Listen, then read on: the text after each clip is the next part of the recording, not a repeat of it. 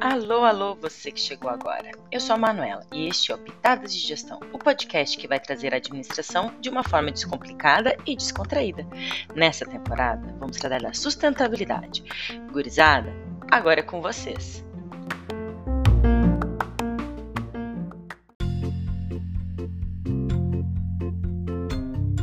Olá, esse é o Pimenta Verde. Dizem que pimenta nos olhos dos outros é refresco, mas como aqui acreditamos numa vibe colaborativa, vamos te levar por uma jornada de conhecimento sobre moda sustentável e consumo consciente. Fica ligado nesse novo episódio do Pitadas de Gestão, um oferecimento da professora doutora Manuela.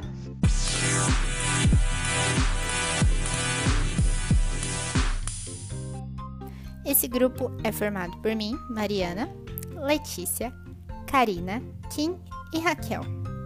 A Karina é a estrela do nosso podcast, então fica ligado nos conceitos que ela vai te ensinar e vamos ver se ela ajuda você. Eu acho que sim, a não cair na cilada da opa, cheio.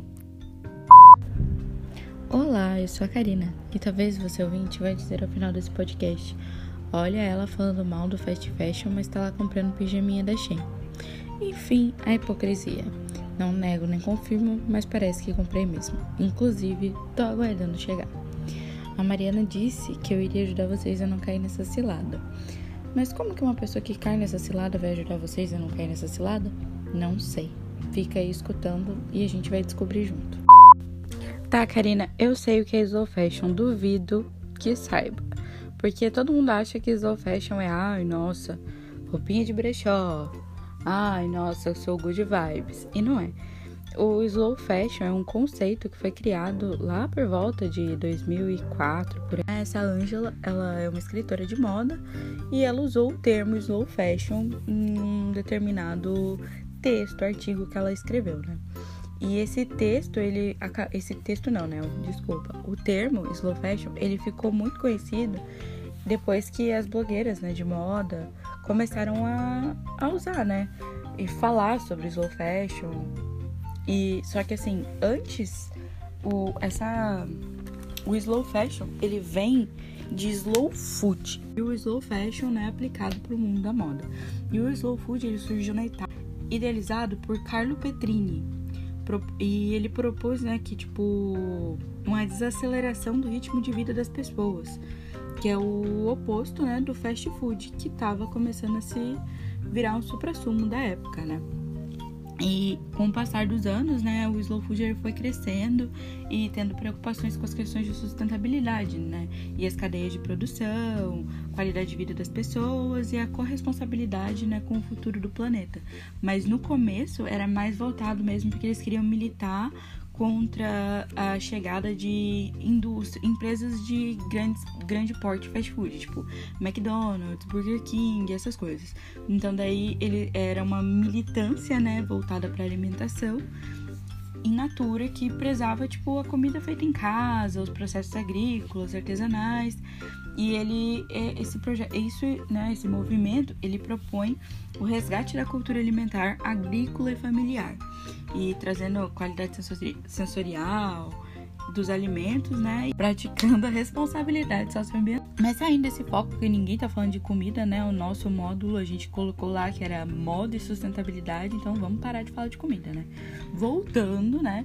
Daí do slow food teve a inspiração pro slow fashion que é basicamente né, isso, né? Fazer uma contraposição ao fast fashion, que é esse sistema de produção de moda que prioriza a fabricação em massa, o apelo visual, o novo, a dependência de estar sempre comprando, comprando, comprando, comprando, não importa que você já tem um guarda-roupa caindo de coisas que você não dá conta nem de arrumar o seu guarda-roupa, mas você tá lá comprando.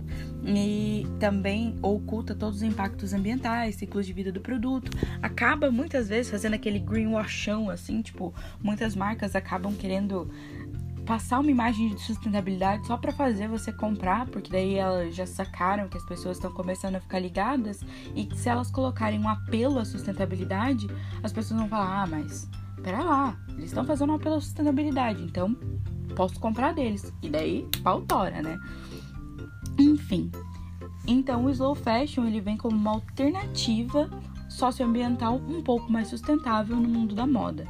E que é não, não é isso só de porque as pessoas hoje que eu falei ali, ai, que você, se você acha que você conhece, ai, porque eu compro de brechó e é slow fashion. Não, não é isso, né? Você comprar de brechó, não é, ai, você ser minimalista. Óbvio, são coisas que é como se fosse um, uma árvore cheia de raízes, né? Então, assim, comprar de brechó é uma coisa, ser minimalista é outra, tudo ali dentro do slow fashion, mas é muito mais que isso, porque ele prioriza, é uma coisa que promove, né, essa consciência das pessoas, essa busca por conhecer produtores, por saber a real necessidade daquilo, né, os impactos sociais, ecológicos e procurar, tipo, priorizar as produções pequenas, que produzem pouco e média escala. E tem alguns conceitos que foram cunhados pela Angela com o sobrenome, começa com M, gente. Acho que é. Eu vou tentar falar, tá? É Murrows. Cunhou, né, várias características do slow fashion e ao longo do tempo algumas é, o, o, o, significado foi, vem, vem, foi crescendo. E assim dentre a, as n coisas que são listadas aí né como conceitos que a gente pode dizer assim né pro slow fashion e que a Angela né acabou listando e que ao longo do tempo eles foram ganhando novo significado eu vou citar aqui tipo a valorização dos recursos locais né, que acaba priorizando a produção local, né, e que é muito importante. E eu vou falar assim, tipo, não vou falar coisa óbvia, vou falar um que eu acho que é o meu preferido. Ela diz assim que a moda é uma escolha, ela não é um mandato, sabe?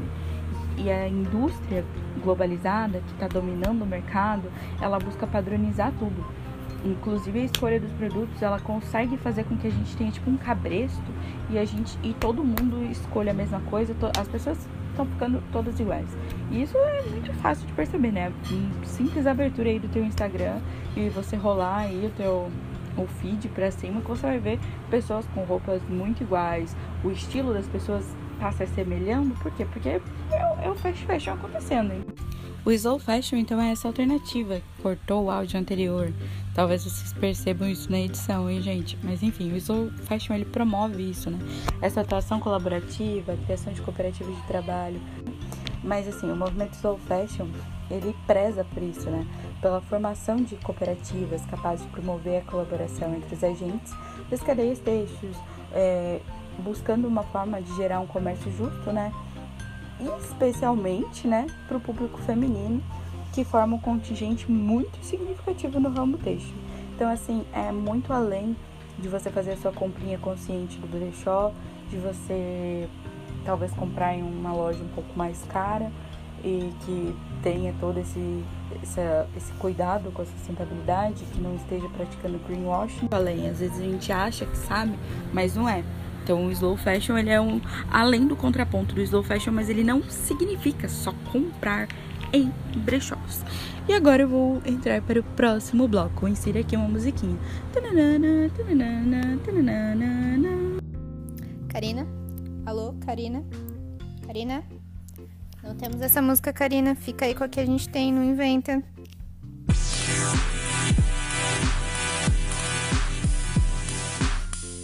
Eu vou falar agora do consumo sustentável. Eu não sei se vocês sabem, mas tem um conceito pro consumo sustentável.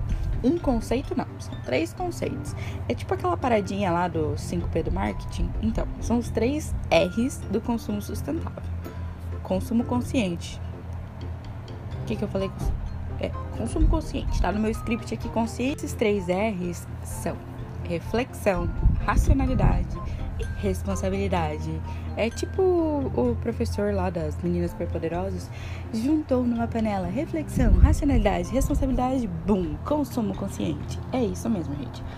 E ele fala disso, né? Que se todo mundo, e daí eu me incluo nessa partezinha aqui, parasse para refletir. Então, se todo mundo parasse, né? Fizesse uma análise de todo o papel desempenhado pela rede do fast fashion, os consumidores, se eles começassem né, a racionalizar e buscar, tipo, os impactos, os comportamentos desse consumo exagerado, eles acabariam né, chegando na, no consumo com responsabilidade. Eles conseguiriam ter mais responsabilidade para fazer compra. É, essa, essa parte né, de consumir com responsabilidade, ela, ela faz parte né, de, de todo um, um, contexto, né? Você, você começa a ter consciência e não é, é igual eu falei, não, não é voltando àquela tecla, não significa que você vai ter que comprar de preferência.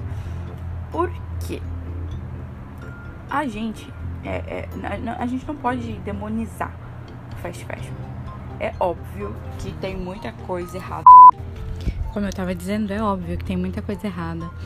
Tem por trás, né, de toda a etiqueta barata, tem uma mão de obra ali que é duvidosa, né, procedência duvidosa ou seja a mão de obra ou da produção, né, na, na cadeia ali na parte da costura, da tecelagem, ou lá atrás, no plantio do algodão, a gente não sabe. Mas é aquela coisa das duas uma, né? Tem alguma coisa errada, ou tem alguma coisa errada, ou tem as duas coisas erradas. Geralmente você tá pagando muito barato porque ou alguém paga o restante da conta por você, seja da maneira que for, daí fica aí, né? Pra você sentir no coração imaginar como é que a pessoa tá pagando o restante para você, né? Ou você tá sendo enganado, ou os dois juntos, foi isso que eu acabei de falar. Então, nenhuma das opções é legal e a gente tem que ter mais consciência, né? Porque para as empresas conseguirem manter uma produção rápida, barata, a indústria ela deixa os fatores ambientais e sociais de lado. A ONU, não sei se vocês sabem, mas a ONU declarou que o fast fashion é uma emergência socioambiental. Isso mesmo, pessoal. O fast fashion é uma emergência socioambiental. Ela tem muito impacto. E por muito tempo ela não vinha na mente dos pesquisadores e cientistas ambientais quando eles pensavam em mudança climática, poluição, porque no primeiro momento a gente não consegue enxergar a cadeia produtiva como um todo. A gente acha que é só ah, a costureirinha fazendo a roupa e pronto. A gente não consegue ver por trás de tudo, né? Desse emaranhado de coisas. E assim, a indústria da moda, ela tá diretamente ligada com diversas outras, como agricultura, como mineração, como a criação dos animaizinhos, como extração de petróleo, porque né, tem roupa que é feita de poliéster.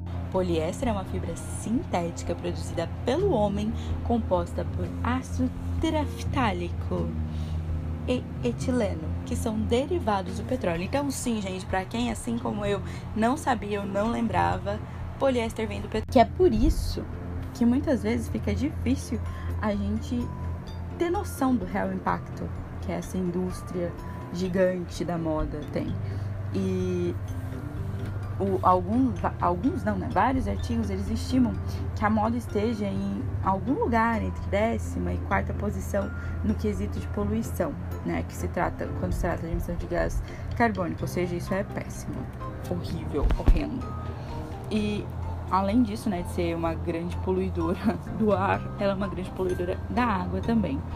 E apesar das fábricas em, que são localizadas né, nos países subdesenvolvidos não serem de propriedade das gigantes do fast fashion, elas compõem parte da cadeia de suprimento.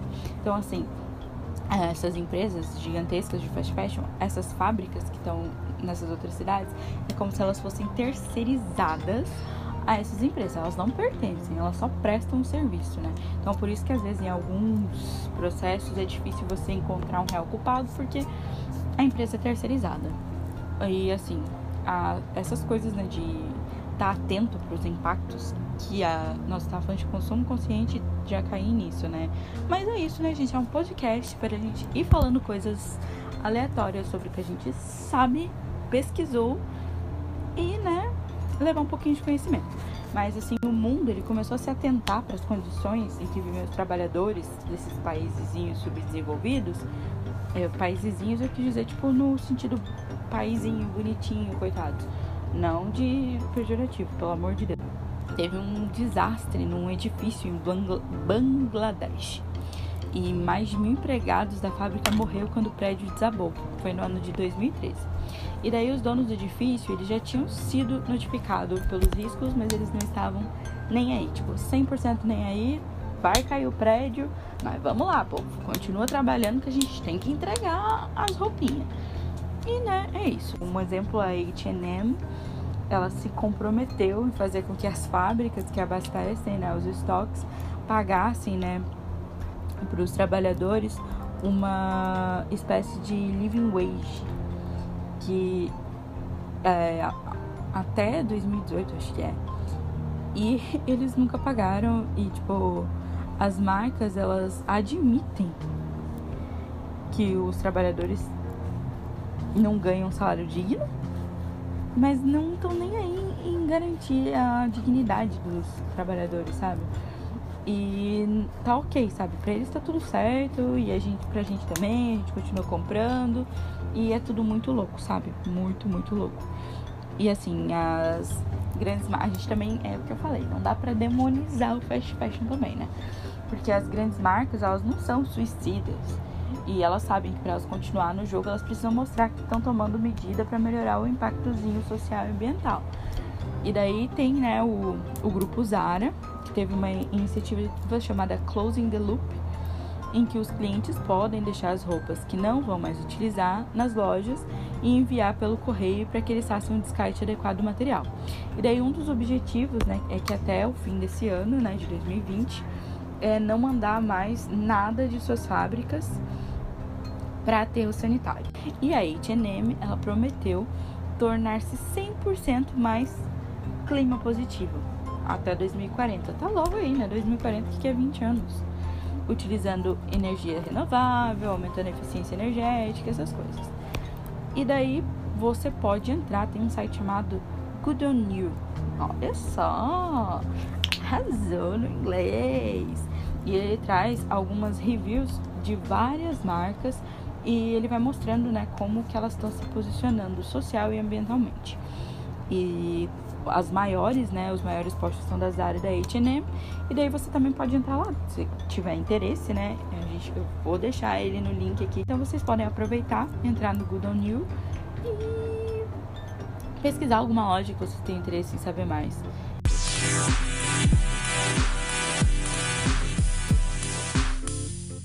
Tá, Karina, você falou, falou, mas né, até agora não, não falou nada com nada. Se você tá se sentindo assim, continua, que talvez eu fale algo que faça sentido nessa parte agora, gente. Posso estar com sono, não nego nem confirmo. Mas vem aí a parte que vai fazer você abrir seus olhinhos. O que a gente pode fazer como consumidor, né? Qual que é o nosso papel nisso tudo? E eu vou falar aqui sobre um artigo muito legal de uma escritora chamada Alden Wicker. E o título desse artigo é O consumismo, o consumismo, o consumo consciente é uma mentira. Esta é a melhor maneira de ajudar a salvar o mundo. Aí, tipo, você lê isso e fala: Meu Deus do céu, tô vivendo uma mentira. Mas não é. A autora, tipo, durante o texto dela inteiro, ela fala que assim, a gente tem que parar de se apegar, pensar que pequenas ações que a gente faz é, vão, vão gerar um impacto muito grande a curto prazo. Porque é isso que as, a maioria das pessoas pensam, sabe? Um dos maiores exemplos é tipo assim, a, na época que tava super assumo de trocar o canudo, né? Que muita gente ainda tá usando canudo de plástico, até hoje tem muita gente que usa, e melhor na verdade é nem usar canudo, né? Nem de metal, nem de plástico. Não usa, usa o copo. Mas enfim, a gente tem que ter um posicionamento que seja mais ativo do que isso, do que comprar um canudinho de metal, do que comprar só em brechó, do que ser minimalista. E essa autora, ela traz alguns exemplos, sabe? De coisas que podem ajudar de maneira mais significativa, sabe? Como você fazer doações para organizações que lutam contra a poluição dos rios, para ONGs que investem em agricultura familiar, e, e, e isso é, é aquilo, é, é, aquele contraponto, né? Você pode fazer isso ao invés de gastar caro comprando talvez um lençol orgânico para tua cama, é, é, ou comprando ai, um, de uma marca slow fashion, porque tem isso que eu torno a falar, o greenwashing ele tá aí para todo mundo usar e tem muita empresa boa, mas ao mesmo tempo tem muita empresa que só tá pensando mesmo no dinheiro e usa a sustentabilidade para isso. Isso é foda, sabe? Porque tem, isso acontece demais. A empresa cria toda uma marca, conceito, uma coisa inacessível e que faz com que muitas pessoas pensem como é que eu vou ser sustentável? Isso é insustentável. Porque às vezes eu não tenho um padrão de vida que consiga me alinhar para isso. Então, ao invés de você se posicionar dessa forma, você pode buscar outras coisas.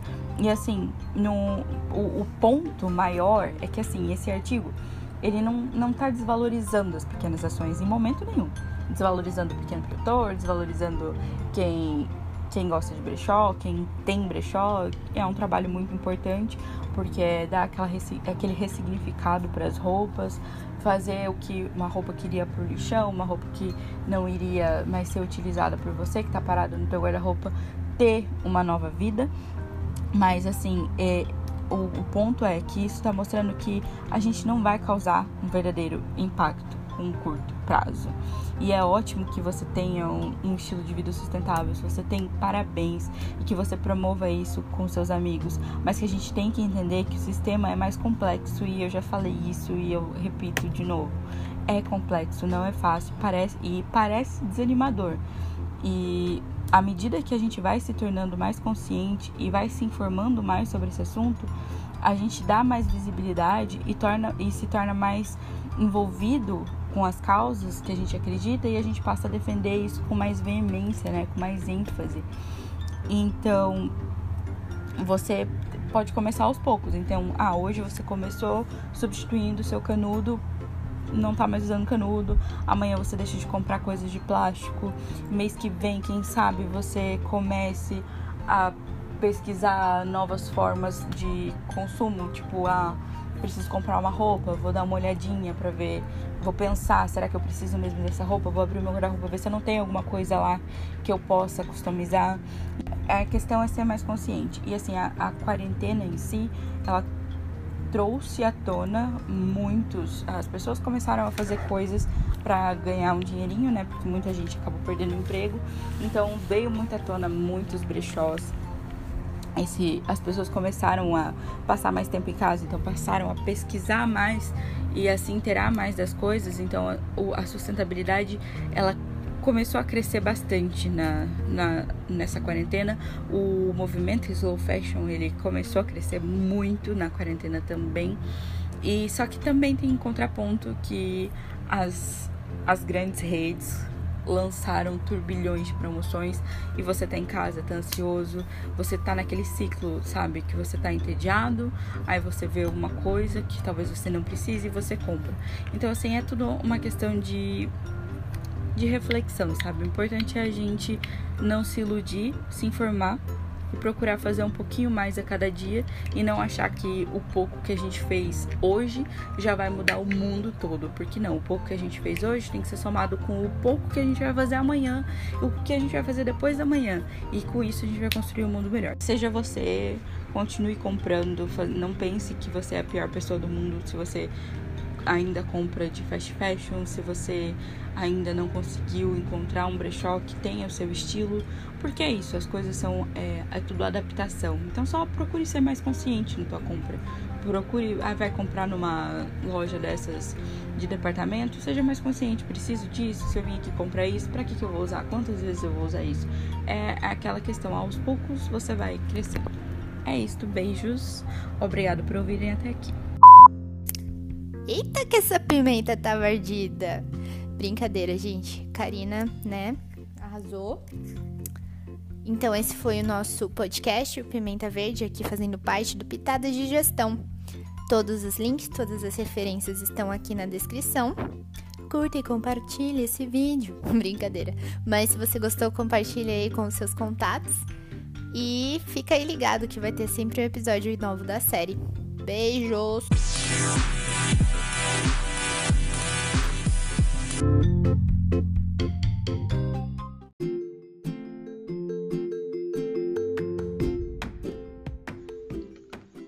Você acabou de ouvir um episódio do Pitadas de Gestão. Se ficou curioso e com vontade de aprender um pouquinho mais, é só acessar os outros episódios do podcast. Ou então, acessar as nossas redes sociais, arroba Pitadas de Gestão no Twitter e no perfil Pitadas de Gestão 2021 lá no Instagram. Até a próxima, pessoal!